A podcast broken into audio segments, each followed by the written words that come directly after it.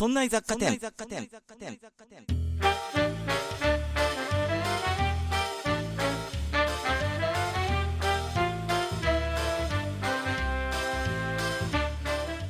さあ、今週も始まりました。そんな雑貨店。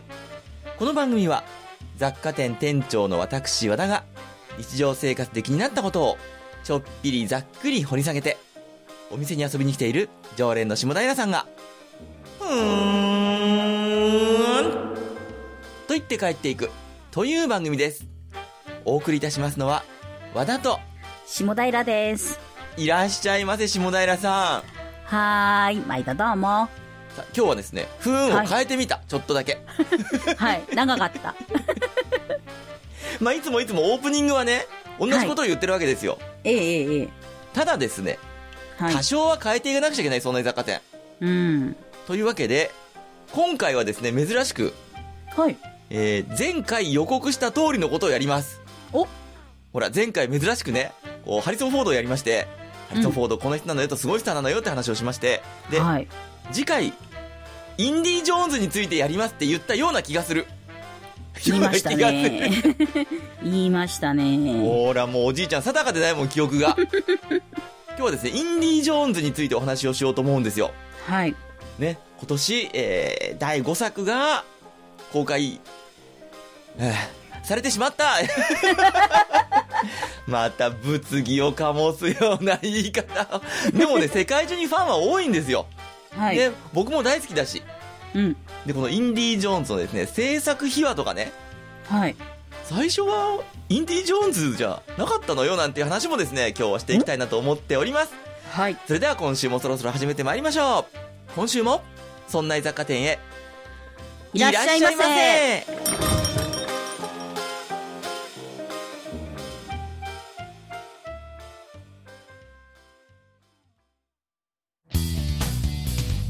そんな雑貨店。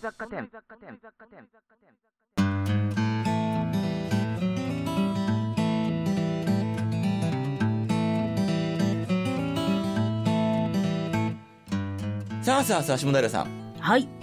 インディ・ジョーンズですよ。うん声がひっくり返るぐらいに 興奮してるけども。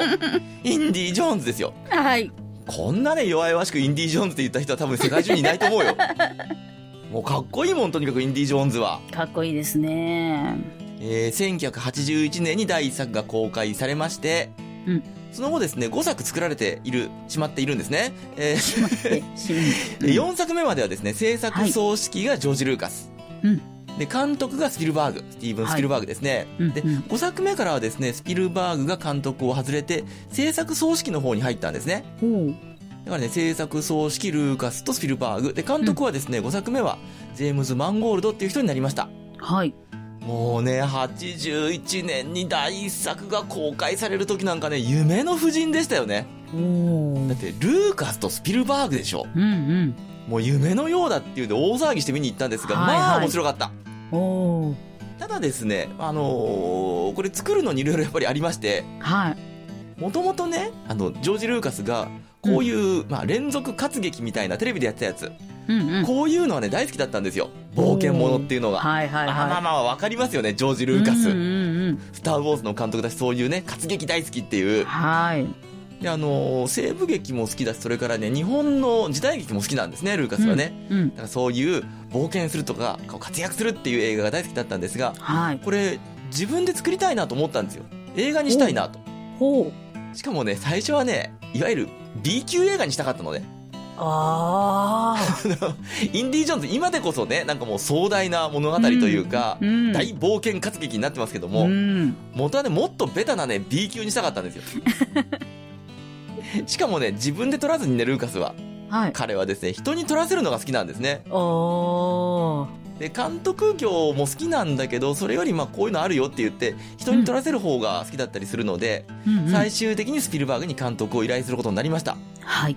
ただね、紆余曲折ありましてね、これね。うん。まずはですね、映画ってね、企画するわけですよ。はい。どんな映画撮ろうかなって言って。うんうでん。、脚本を書くんですね。はい。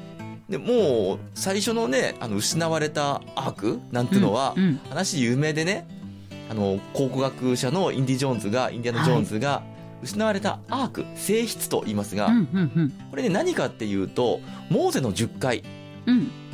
神と旧約聖書に出てくるね、神と人間との10個のお約束、うん。これを書いた石板が収められているっていう入れ物なんですね。で、これに、まあ、映画の中では、超常的な力が宿っていて、それをですね、ナチスが欲しがるとうん。いう有名なストーリーなんですが、はい。そもそもね、この辺のメインとなる主軸のとなる話は、うんルーカスの発案ではないんですね。お？なんかね、冒険活劇にしたいなーって言って、はい。あの、友人であり脚本家のね、フィリップ・カウフマンって人に相談したんですよ。うんうんうん。で、この人から、じゃあアークを巡る物語にしようっていうアイデアと、はい。それからね、ナチスと対決させようっていうアイデアをもらったんですね。で、それは面白いやってことになって、ストーリー作っていくんですが、うん。ルーカスはですね、やっぱり自分で あまり撮りたくないので、うん。じゃあ、カウフマン撮ってよって言うんですね。はいはい。この人ね、脚本家でもありますが、監督もやってまして。ライトスタッフなんていうね、宇宙飛行士の物語をね、撮ったりしてるんですよ。これも面白かったなで、頼むんですが、はい。カウフマンはね、他の仕事が入っちゃってましたので、これできないわって言って、一旦、この話は棚上げになります。はい。で、この頃ね、ルーカスはスター・ウォーズ作ってましたので、うん。忙しかったんですね、やっぱりね。うんうんうん。だから二人ともちょっと監督はできないねってことになって、一旦保留とはい。なっていたんですね。で、ルーカスのスター・ウォーズ制作が終わりました。はい。公開しました。うん。大ヒットになりました。うん。よーし、じゃあ休暇だってことで、ルーカスはハワイにやってきます。はい。で、ハワイにやってくるとですね、昔馴染みの友人がまたそこにいるんですよ。うん。スピルバーグがいたんですね。スピルバーグはね、未知との遭遇の撮影が終わって、こちらも休暇でハワイにやってきてました。はい。そこで多分ね、こう、カクテルかなんかを飲みながらね、うん 二人で話をしたんじゃないですか？うんうんうん。で、スピルバーグがですね、こう言うんですよ。僕ね、と。007好きなんだよね、と。うん。ジェームズ・ボンドですよね。はい。でああいう映画撮りたいんだよって、あのスピルバーグから全然イメージ湧かないけども。でも、ああいうの撮りたいんだよねって言うんですね。うん。すると、ルーカスが、ならいい企画があるよと。うん。インディ・ージョーンズ。まだこの時はね、レイダースっていう名前だったんですけども、はい。これの話をするんですよ。いや、こういうね、うん僕も冒険活劇が好きでね、と。こういうの今ね、脚本の段階まで来てるんだよ、と。うん。で、しかもね、三部作考えてるんだよねって言うんですよ。おー。お前、スター・ウォーズじゃん、それって思うんですが、多分ね、この辺はね、本当かどうかはわかんないんですけども、はい。あのーもし、監督やってくれて、まあ、うんヒットしたらね、うんうん。三部作、三作監督やってもらえるよと。うん。監督できるよっていうね、まあ、スピルバーグが監督するの好きなので、あの人ね、うん本当映画好きなんですよ。あの、おかしいですからね、1年間に2本も3本も映画撮るって、しかもあのスケールで。はい。で、それぐらい映画好きなので、監督したくてしょうがないんですね。うんうんだ。から、3部作あるよって言えば、お、続けてできるじゃんと。その辺見越してね、はい。3部作で考えてんだよね、なんてこと言ったんじゃないですかね。うんうんで、おやっと思うわけですよ、スピルバーグは。はいはいじゃあややっちゃおうかな、なんていう風にして。うん。うん。で、じゃあ、脚本をもうちょっと精度を上げていかなくちゃいけないからどうするかっていうと、うん。ローレンス・カスダンっていうね、脚本家を迎えるんですね。はいはい。この人はね、スター・ウォーズの帝国の逆襲でしょ？うん。で、ジェダイの帰還でしょ？うん。そして、えーフォースの覚醒でしょ？おー。それはね、ボディーガードもそうなのね。へえ。エンダーイのやつ。うんで、あれなんかもね、脚本書いてるんですね。うん。で、この人え。迎えて、ルーカスと一緒に脚本書いていきます。はい。で、ローレンス・カスダンとルーカスが、えー脚本書きまして、完成したんですね。はい。で、完成した脚本をスピルバーグに持ってくんですよ。読んでくれと。うん。これ面白いよって言って。うん。そしたらですね、スピルバーグは言うんですね、一言。うん。長い。ダメだよ、ルーカスにそういうこと言っちゃ。ルーカスについてはですね、そんな雑貨店でずいぶん前に130回とかそんなあたりで、ルーカスってこんな人だよって話をしましたが、うんうん。彼はですね、えー暗いんですよ。はい。はい。内気だし。えそんなこと言われたらね、凹むんですね。ー、はい。スピラーグは平気でね、長いよって 言っちゃうんですね。で、それでがっかりきまして、はああ、じゃあ、彼声も高いしね、ルーカスはね。声も高いしね、ポソポソ喋るんですよ。うんああ、じゃあ、カットしようかなって言って、いくつかのシーンカットして、い。でも、そのおかげでやっぱりテンポ良くなったんですね。おうおうおうで、テンポは良くなったけどね、その分ちょっとなんか唐突なシーンとか、つながりが悪いとこなんかもありまして、うんだからあの、レイダース、失われたアークにはですね、あのーはインディの、まあ、うん元恋人というか、元の際に戻るんだけど、恋人が出てきまして、はい。マリオンっていう彼女が出てくるんですね。うん。でね、このラブストーリーもね、大幅カットされたんですよ。あなので、ちょっとね、その辺の、こう、ドラマっていうのが唐突だったり、うん。いきなりなんか盛り上がったね、この二人っていうのがあったりはするんですが、うん。まあもうそんな風にして脚本が完成しました。はい。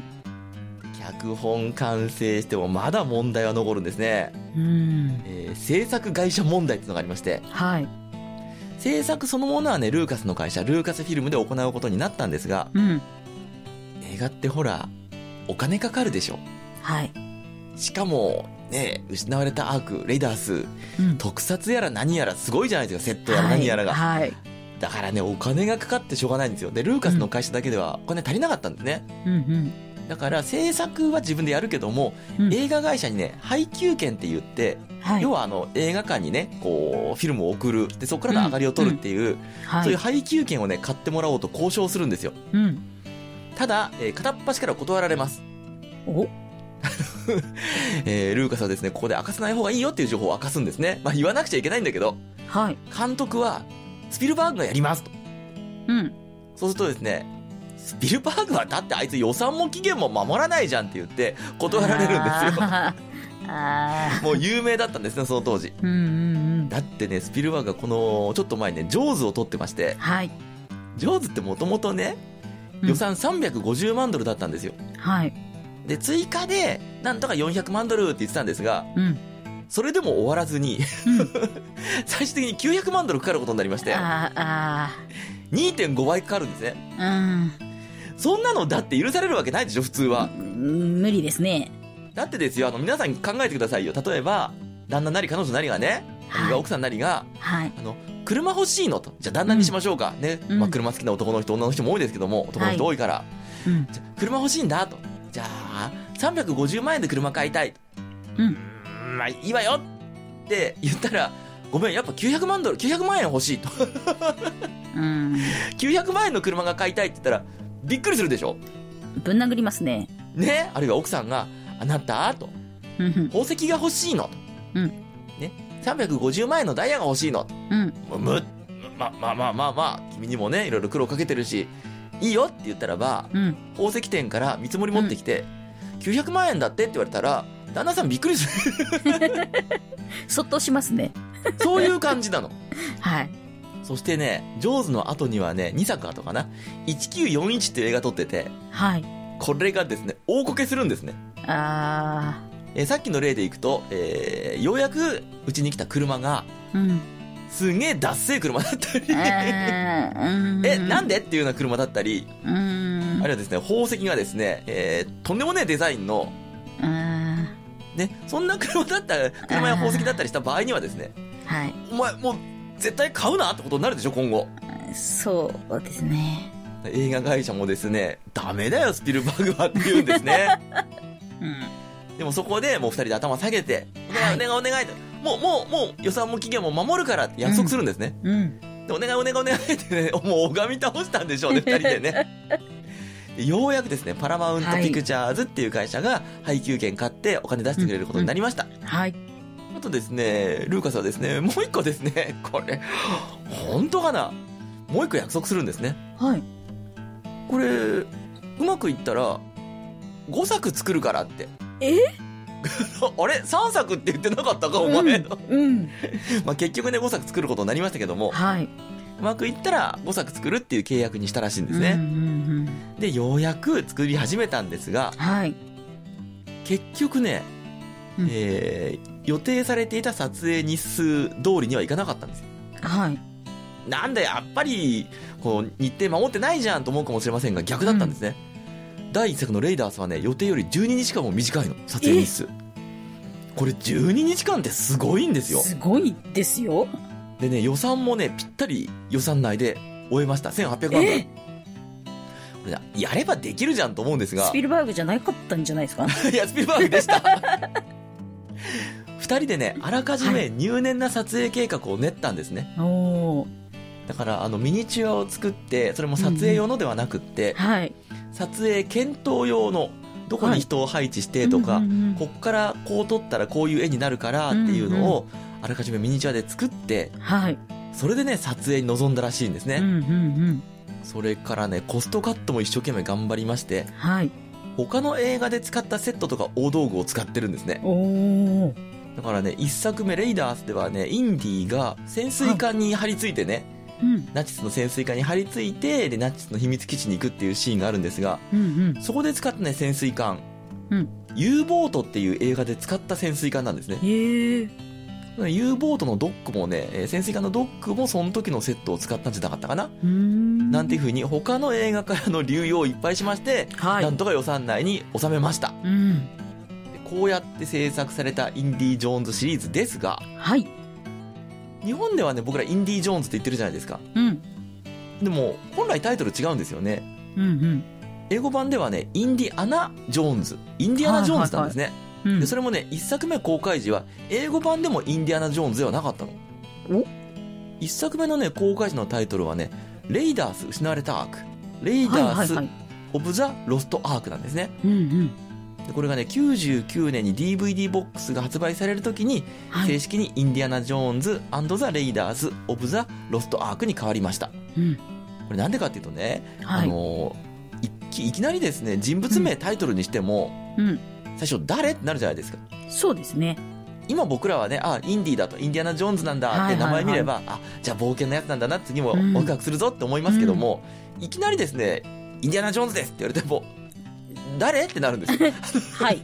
そうですね。だからはい。レイダース・オブ・ザ・ロスト・アーク、これ言えばね英語ではわかるのでどういう話かっていうふうにして最初はタイトルつけてましたはい。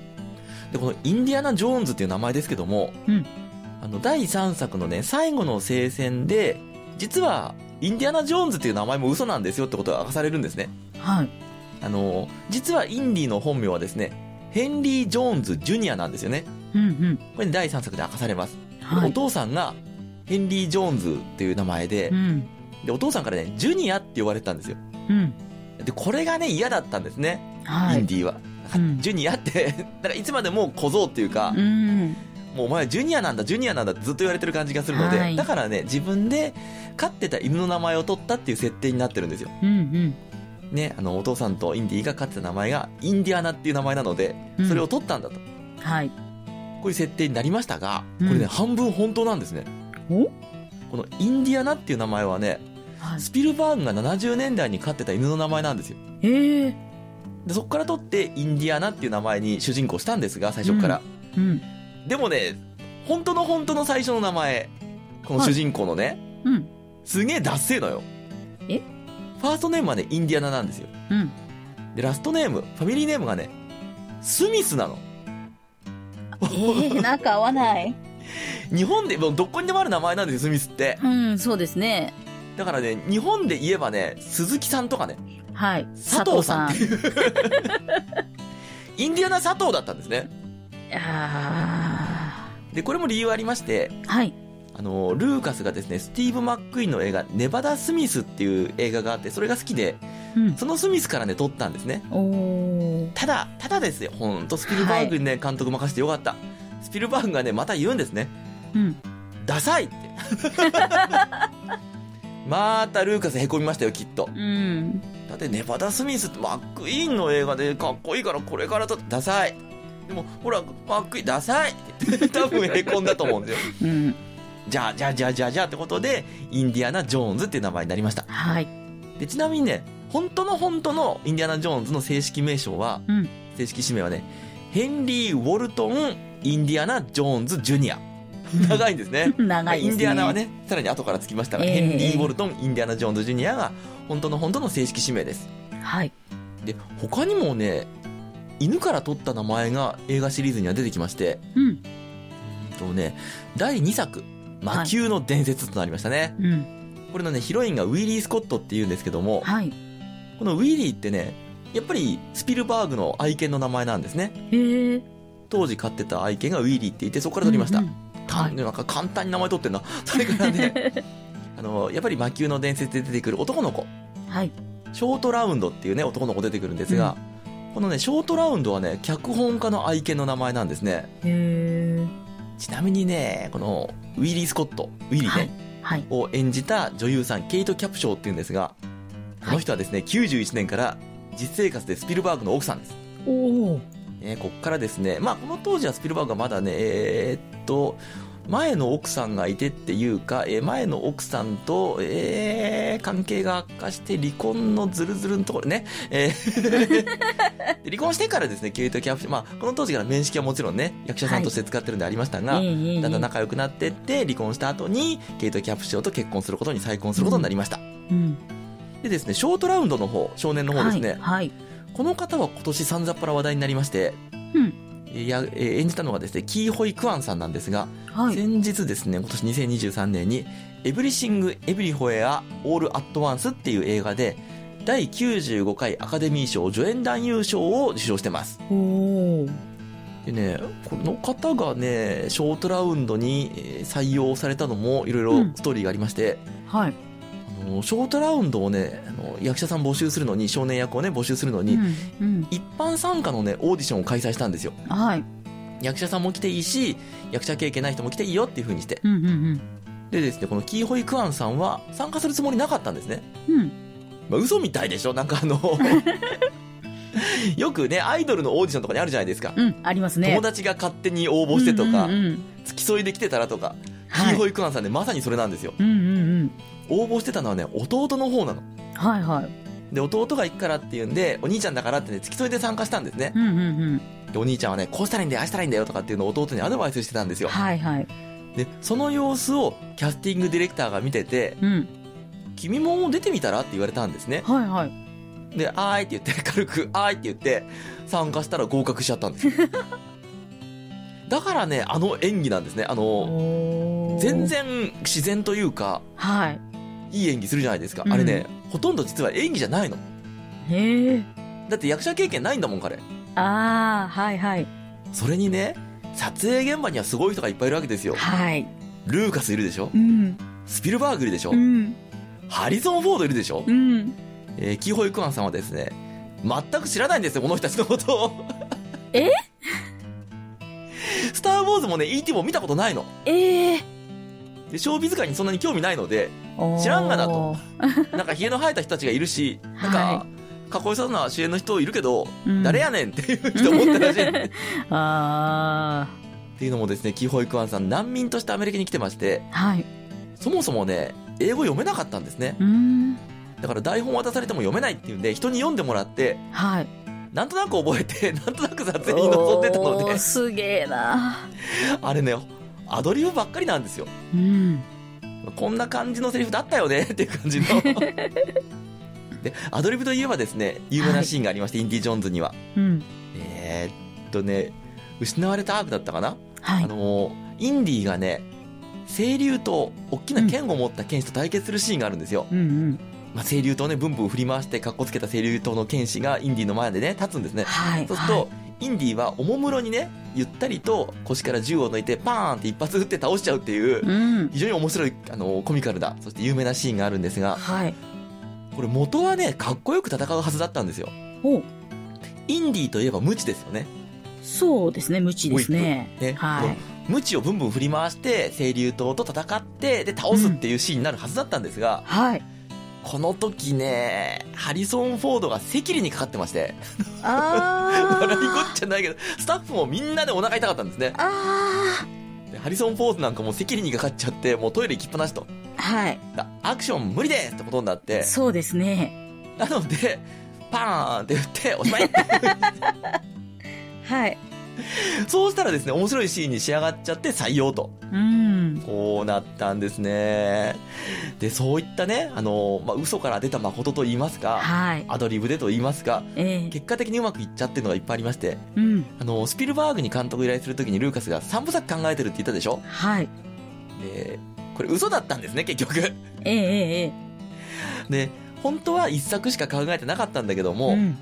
まあ、スピルバーグ監督したがる人だから3部作って言えば乗ってくるかなと思って言ったんですね。はい。ところが公開したらヒットになっちゃったでしょ？うん。だからですね、スピルバーグから電話来たんですね、ルーカスのところに。はいはいはい。で、2作目撮ろうぜって言って それがですね、えー封切り2週間後ですよ。おお早い。ルーカス、ルーカス、と 受けたから、続編撮ろう続編どんな話？って。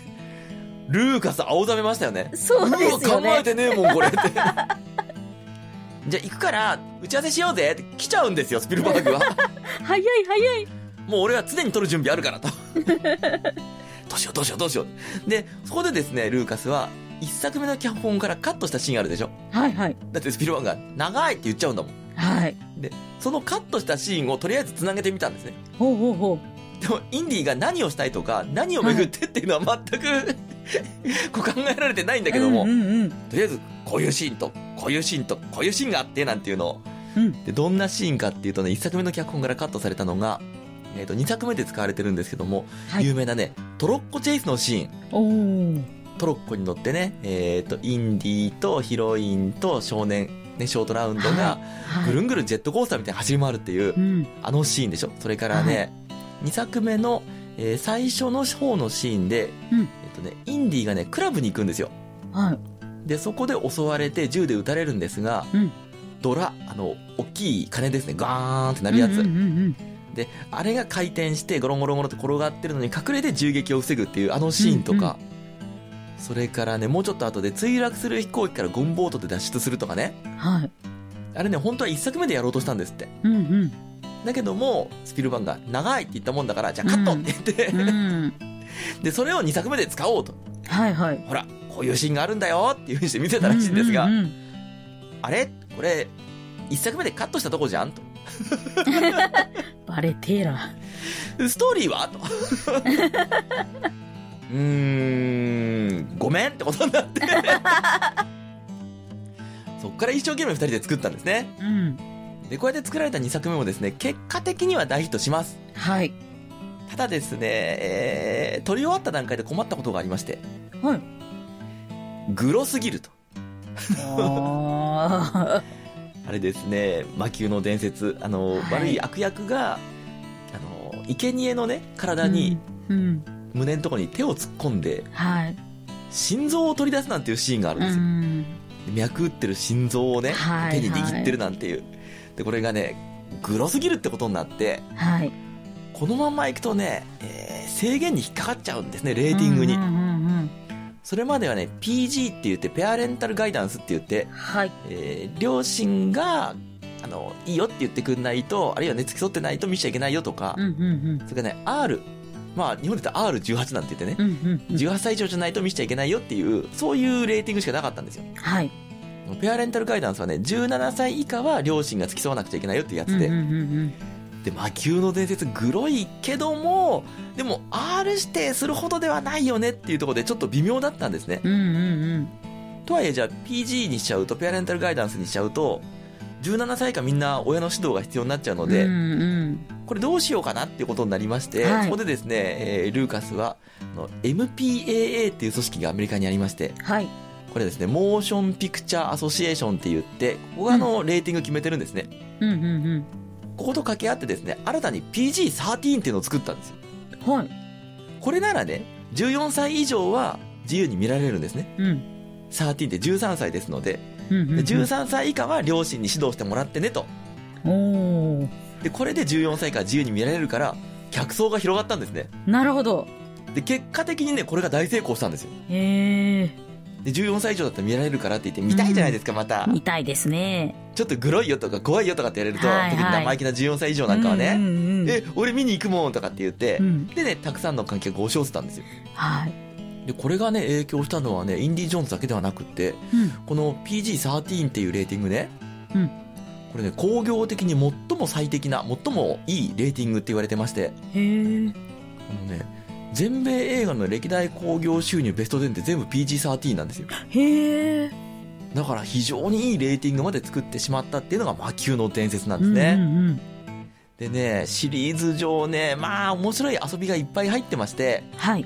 えーいろんな映画へのオマージュが散りばめられてます。うん。まずはやっぱり自分たちの作ったスター・ウォーズですね。はい。あの失われたアークではね、まずはね、最初の方のシーンですね。最初ね、あの、んインディが黄金の像をまあ、盗み出して、はい盗み出して、ね。はいで、丸い石に岩に追われて逃げるわけですよ。うんうんで、逃げた先に、えっ、と、水上飛行機が待機してて、それに乗って逃げるっていうのがありますが、うんうんこの水上飛行機ね、機体ナンバーよく見ると、OBCPO なんですよ。うん。OB。ほう。OB1 ですよね。そうですね。CPO は C3PO ですよね。そうですよね。それをね、組み合わせて機体ナンバーにしてるんですね。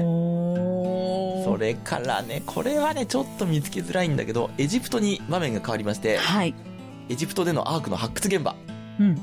魂の井戸っていうのがありましてね、そこにアークがあるぞと、で発掘するわけですよ。うんで、ナチスがアークを運び出すシーンがあるんですが、はい。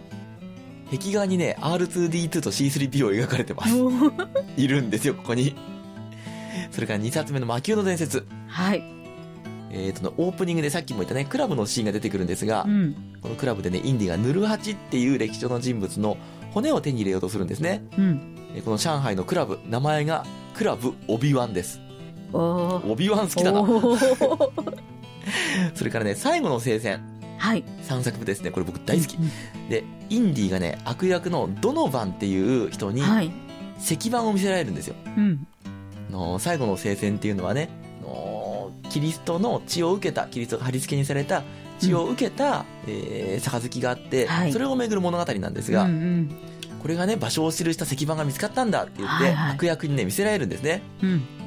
隣の部屋ではね、パーティーやってるんですよ。うんうん。この時ね、このパーティーで弾かれてるピアノの曲、うん。よーく聴いてるとね、ダース・ベイダーのテーマなんですね。おおだからね、このシーンではまだね、その、まあまあわかりますけど、このはい。悪役が悪役だってことは怪しいし、見た目もそれ、それっぽいからでも、ここでね、ダース・ベイダーのテーマをかけることによって、うんこいつ、悪いやつなんだぜっていうのをね、ちょっとはい示してるんですね。うんうんうんうん。でこの悪役のね、ドノバン自身ね、はい。スター・ウォーズに出てる人なんですよ。お？えーっとね、まあ、ちょい役といううんぐらいかな。あの、帝国の逆襲の冒頭でね、はい。2作目ですね、スター・ウォーズで言うと。うんこれの帝国の逆襲、最初ね、氷の惑星ホスっていうところで、はい。雪原で、ね、戦うシーンがあるんですが、うん。これでね、4本足の ATAT っていう、大きい乗り物が出てくるんですよ。うんガチャーン、ガチャーンって。はい。四足歩行する、四足歩行する戦車みたいなやつですね。で、これに乗ってる人。うん。これに乗ってね、指揮してる人。へえ。それからね、同じく帝国の逆襲でね、ベイダーがね、マスクを取るシーンがあるんですよ。うん。顔は見えないんですけども、うん。後ろから映っててね、はい。えーメベイダーの瞑想室があって、で、うんそこに、えー瞑想が終わって、ベイダーのヘルメットが降りてきて、チラッと後ろ頭が映るんですが、うん。それをね、うっかり見ちゃう人。え？うっかりベイダーの瞑想中の姿を見ちゃって、あ、やばいっつってビビる人。うんおでも、殺されはしないんです。はい。まあ、うっかりチラッと見ちゃっただけってこともありますし、うん。このキャラね、後付けの設定ではあるんですが、すごく優秀な士官なんですね。へえ。ベイダーも頼りにしてるので、まあ、そんぐらいでは殺しはしないよっていうくらいの中、えー重要人物。おお。この役者さんがね、ドノバンやってるんですね。なんていうのはね、スター・ウォーズのオマージュがあるでしょそれからね、ほら、もともと007みたいな映画撮りたいんだって話あったじゃないですか。うんうんだからね、007オマージュもいっぱいあるのね。うん。うん。ね、そもそも、あの、インディ・ジョーンズって、うん最初にちっちゃい冒険入るでしょはい。あの、失われたアークだったら、最初にね、本編と全く関係ない黄金の像を盗んでいって、うんうんでそこから脱出してっていう。うんはいはい。で、その後本編へっていう構成でしょうん。これ007そのままですよね。ああ、そうですね。007もね、最初、うんいきなりなんか、冒険があってというか、はいはい活躍があって、ええ。で、007が逃げおおせて、で、そっからタイトルに入るじゃないですか。はい。印象的なんで、毎回毎回変わるやつに。で、これってね、構成が007そのものなんですよね、インディ・ジョーンズ。うんそれからね、ヒロインが毎回変わるでしょ。はい。これも007ですよね。あ、ああ、はい。ボンドガール。ルなんつって。ええ、ええ。だって1作目一応マリオンでしょ、でうん2作目ケイト・キャプショーうん。ね、ってなるでしょ？っていう風にして変わるんですね、ヒロインね。うんうん。これってやっぱね、あの、まあまあまあまあ、昔の作品ってこともあるんで許してください。うんヒーローはモテるから次々女特化控えするとはい。いうのもありますしう、んうん。それによって作品ごとにちょっと独立したイメージを与えるってこともあるんですね。はいはい。まあそんなにモテる人はいませんよ。現実世界で。うんうんだからね、ヒーローにちょっと浮世離れした感じを与えるっていう効果もあるんですね。これね、007も同じなんですね。うんうんそれからね、2作目の魔球の伝説の冒頭でさっきのクラブオビワンのシーンですね。うん。うん。覚えてますかね？皆さん、下平さんね。インディがクラブでどんな服着てたか。え、服、んインディね、白いディナージャケット着てるんですよ。はい。あの、インディといえばなんかヨレヨレのシャツとかね、うんうん。汚いブーツとかって感じしますが、うん。その時はね、あの、クラブに行くので、高級クラブに。はい。やっぱね、おめかししてるんですね。うんうん。白いね、ディナージャケットで、で、胸元にね、赤い花刺してるんですね。うん。これってね、007ゴールドフィンガーの衣装なんですね。ゴールドフィンガーでもそういう衣装を、ジェームズ・ボンドは着てるんです。はいはい。それからもう最大のオマージュはね、3作目ですよ、やっぱり。はい。最後の聖戦。うん。だってインディの父親役、ショーン・コネリーだもん。あ、あもうー。007その人なんですよ。そうですね。そうでしょ？はい。だから最大のオマージュを捧げて、シーンというかね、映画の中のストーリーでもオマージュが出てきます。はい。例えばね、狭い地下道でネズミの大群に襲われるんですね、インディはね。うんうんで、あのー火をつけて逃げるなんていうシーンがあるんですが、この狭い地下道でね、ネズミの大群に襲われるっていうシーンもね、007にあるんですね。うん。うーん。ね、ロシアより愛を込めてだったかな。はい。で、同じくロシアより愛を込めてには、えっ、とね、ヘリコプターに襲われるシーンがあるんですよ。うん。今見ると、まあまあまあまあ、チャチですよ。だけども、ヘリコプターに襲われてヘリコプターから銃で撃たれて逃げおおせるなんていうシーンがあるんですが、はい。これもね、最後の聖戦に似たようなシーンが出てくるんですね。うんうん。この時はね、最後の聖戦では飛行機に襲われるというか飛行機に撃たれるんですが、うん。で、ここでもね、ちょっと、シャレの効いたやりとりがありまして、うん。これ、インディとお父さんが、えー地上で逃げてて、で、上から飛行機で撃たれるんですよ。はい。そしてね、お父さん、ショーン・コネリの方は、うんこんなことは初めてだって言うんですね。うん。もうちょっとね、あの、言語に、元の言葉に忠実に訳すと、こんな経験、これは僕にとって初めての経験なんだって言うんですね。うん。で、そうするとインディが、僕はいつもだよって返すんですが、うん。初めてなわけはないんですよね、ショーン・コネリーは。ロシアより愛を込めてで撃たれてるし、そうですね。しょっちゅうこんなことやってるし、そうですよね。だからね、こんなの初めてだ僕はいつもだよっていうのは、非常にこの、目配せをしたね、はいセリフなんですね。はいはい。それからね、おまけのこと言っちゃうとね、これ全然インディー関係ないんだけど、はい。ロシアより愛を込めててね、ジプシー、今は、うん。えっ、と、ロマっていうんですかね。はいはい。で、この、ここでね、結構あの、えっ、と、007、ジェームズ・ボンドが敵に襲われて大乱闘になるんですが、うんうん。ここのシーンでかかる BGM ね、よーく聞いてください。はい。インディー関係ないんですけども、うん。えー、エヴァンゲリオンのはい。曲の元ネタになってます。え でんでんでんでんでんでんっていう、あのはい有名な、ゴジラでも使われた、うん。えー、あの曲とそっくりの曲がかかります。おお。ねえなーっていうのもあったりしますけども、はいしますけども。それからね、えっ、と、ショーン・コネリーとハリソン・フォードの関係ね。うん。ショーン・コネリーとハリソン・フォードね、年の差が12歳なんですよ。は親子というにはちょっとと。い。はい。そうですね。でもやっぱりね、演技力ですよね、ショーン・コネリーは。あもう立派に親子じゃないですか。あ。はい。で、他にもね、007俳優いっぱい出てるんだな。うん。えっ、とね、最後の聖戦のヒロインというか、まあヒロインなんですが、この人もちょっと敵なんだけども、女性、アリソン・ドゥーティーっていう人が出てるんですが、うん。この人ね、007美しき獲物たちで史上最年少のボンドガールやってるんですね。うん。その時ね、18歳。18歳でボンドガールよ。すごい。で、最近ではね、インド映画の RRR に出てます。はい。総督夫人役で出てますんで、ちょっと探してみてください。うんうんうんはい。それからね、やっぱショーン・コネリー、さっきね、親子役、演技力でって言いましたけども、うん。やっぱね、すごい役者さんなんですよ、ショーン・コネリーっていうのは。んんもう出るだけで画面が引き締まるしね。はい。でもちょっとコミカルな役じゃないですか、この最後の聖戦では。そうですね。で、コミカルでいながら、最後は父親として、こう、威厳を見せるというか、ん包み込むようなね、はい。インディアナっていう、そういうのをね、出せるのがやっぱショーン・コネリーですよね。うん。でね、アドリブもすごいんですよ、彼は。はい。本当の役者さんなので。うん。うーんとね、こんなシーンがあるんですね。あのーさっき出てきたね、ヒロイン、アリソン・ドゥーティーが、うん。実は彼女ナチなんですね。うん。で、インディーはそれをまだ知らなかったんです。はい。で、えーそれが、まあ、明かされるシーンというか、うん。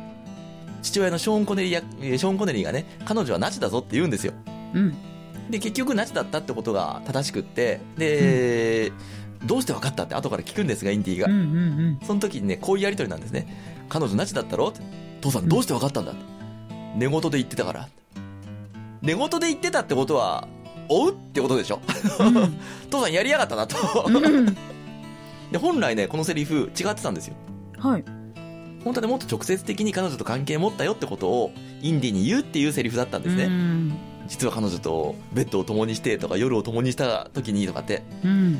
ところがね、それじゃちょっとつまんないなってショーン・コネリーが判断して、はいはいはいどうして分かった？寝言で言ってたから。っていう風に変えちゃったんですよ、突然。はいはい。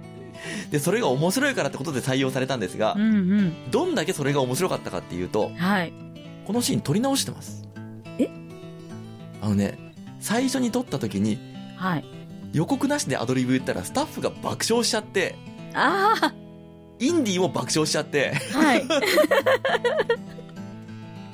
あまりに面白すぎて、撮り直しってことになってるんですね。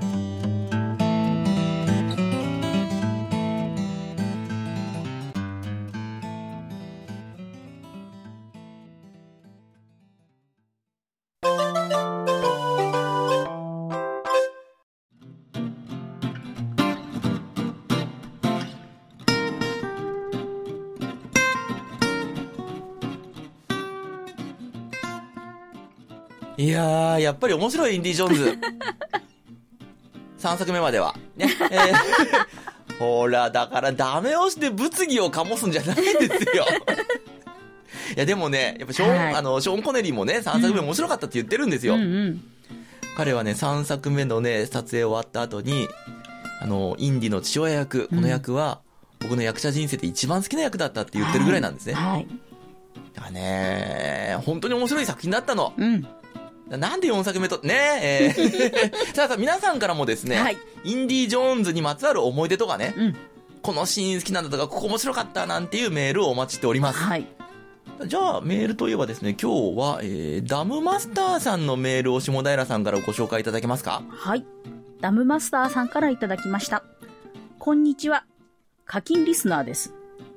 吉安さん、吉安さんとの、やめて、不一致するの 吉安孫って、ショーン・コネリーじゃないんだから、そんなアドリブかますのやめて。口が回りませんでした。はい。うん、もとい。使うよ？え？やだ。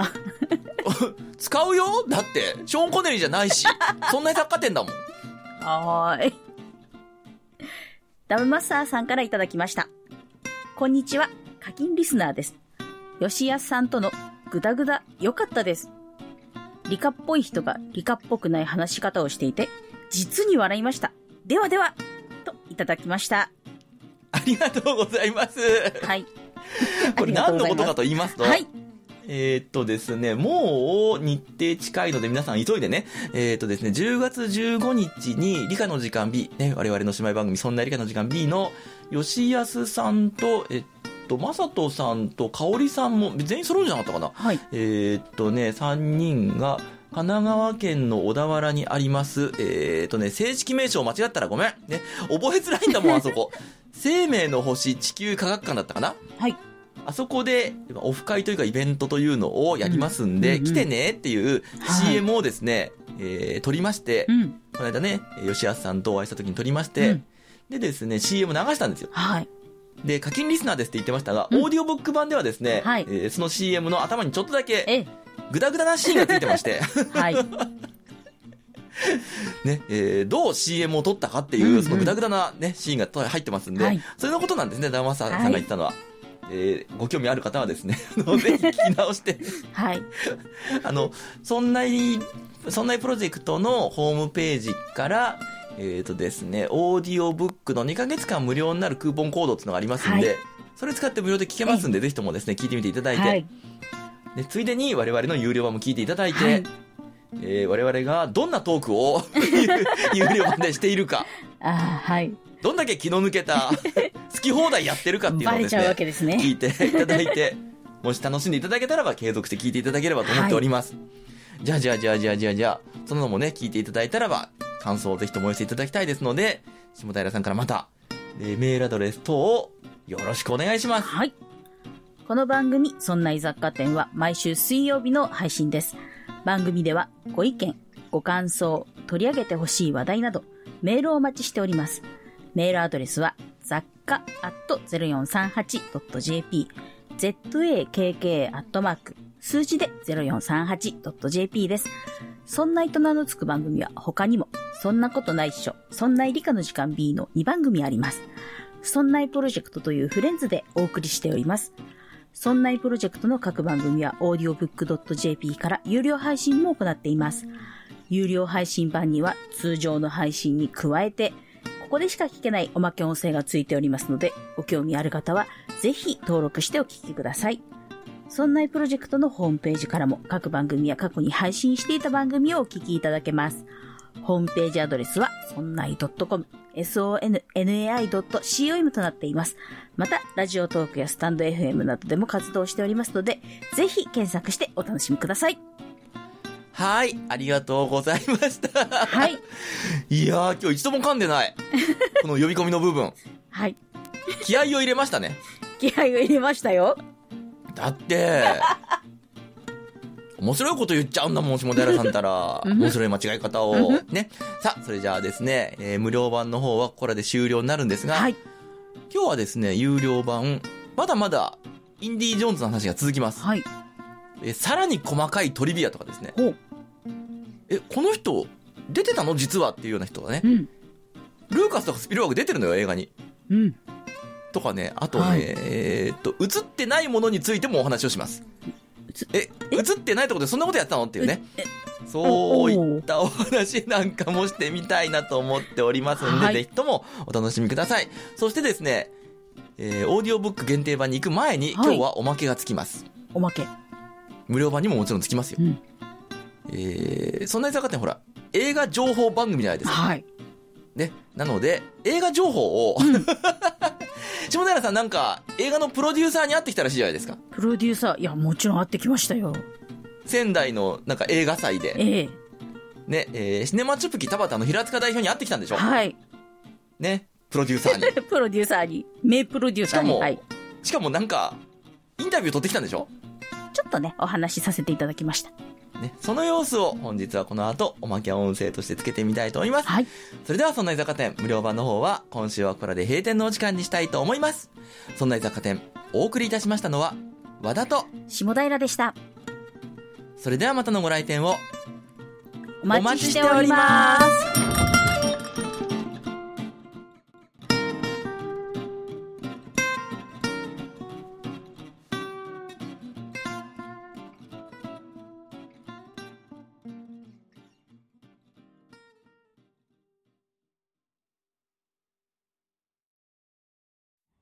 回して。はい。えー、では、緊張する。いやー生下平さんがはい、下平でございます。本日はシネシネマチュプキ田畑代表の平塚代表に来ていただいております。はいよろしくお願いします。はいよろしくお願いしますどうですか、仙台はとりあえず。仙台あーいやあの本当ね仙台で上映したかったのであのご挨拶でも言ったんですけどね、あのこんなしかもこんな立派なあのメディアテイクではい。上映していただいて、ええでまあ、この短編映画祭にねあのこの心の通訳者たちをなんか一人のチュプキにはい。映画見に来た、あの田畑君というね青年がこの熱い推しによってね、はいはい。この上映が決まったっていう話もね、もうすごい嬉しくて、はい本当にありがたく、私も初めて拝見させていただきましたが、泣きました。あボロボロでございます。いやー苦労してるとは聞いてたんですけど、うわ、すごいなとね本当に思いまして。ねはい。あのー店長にねいつもちょっとあのじくられてますけど ポンコツとか言われてますけど、はい。頑張ったでしょ私。いやすごいですよ本当に。はい。えここからどうやって持っていくんだろうっていうところが何箇所もあって。いや苦労が絶えないんだろうなと思いね諦めが悪い。平塚です。いやいやとってもいい意味での諦めが悪いだと思います。ねでも本当たくさん見に来ていただいて、なんかどうしよう10人ぐらいだったらとか思ってた今回パンフレットも完売したりあねえ。びっくりです、うん。飛ぶように売れてました。よあら。嬉しい。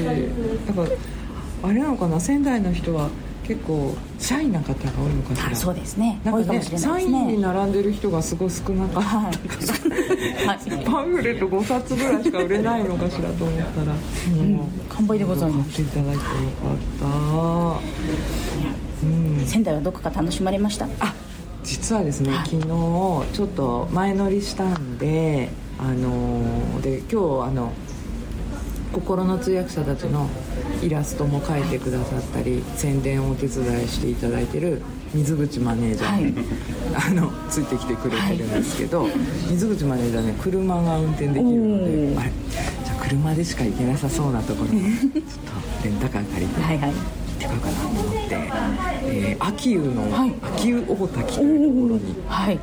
日本三名瀑。はい。三名瀑。華厳の滝那智の滝秋保大滝はい。っていうことだったんでね、あの滝を見に行こうじゃないかと。で車運転し始めたらまあひどい土砂降り になり土砂降りの中滝を見てマイナスイオンを浴びに行ったんだけどなんか雨なんだかイオンなんだかよく分かんない感じになって。昨日ちょっと雨ひどかったですからね。でもねちなみにその時のお写真。まあでもねすごいこう、はい。なんだろう荘厳なね、ええ。あのかえってこう霧の中に滝がポンと現れるという。はい。すごい綺麗にはい、楽しんでまいりました。はい大体ねこう上映会があるとこう土地土地のパワースポットに行くっていうのが、楽しみの楽しみなんですけど。ははい。い、はい。堪能していただけて大変良かったと思います。まだでもなんか仙台ならではの美味しいものとか、はいもし正平さんにあ教えていただけたら。はいぜひぜひはい。この後はい。ご案内しましょう、あいいですか？あ嬉しい。ということで短いですが今日はここまでです。これから楽しみに行ってまいります。行ってまいります。一言皆さんに。はい。ああのそんそんな雑貨店？うん。そんな雑貨店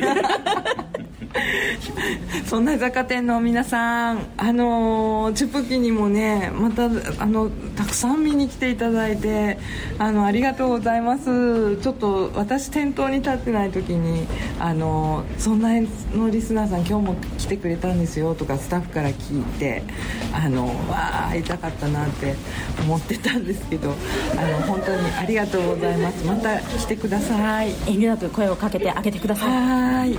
それでは、はいこの辺ではい失礼します、はい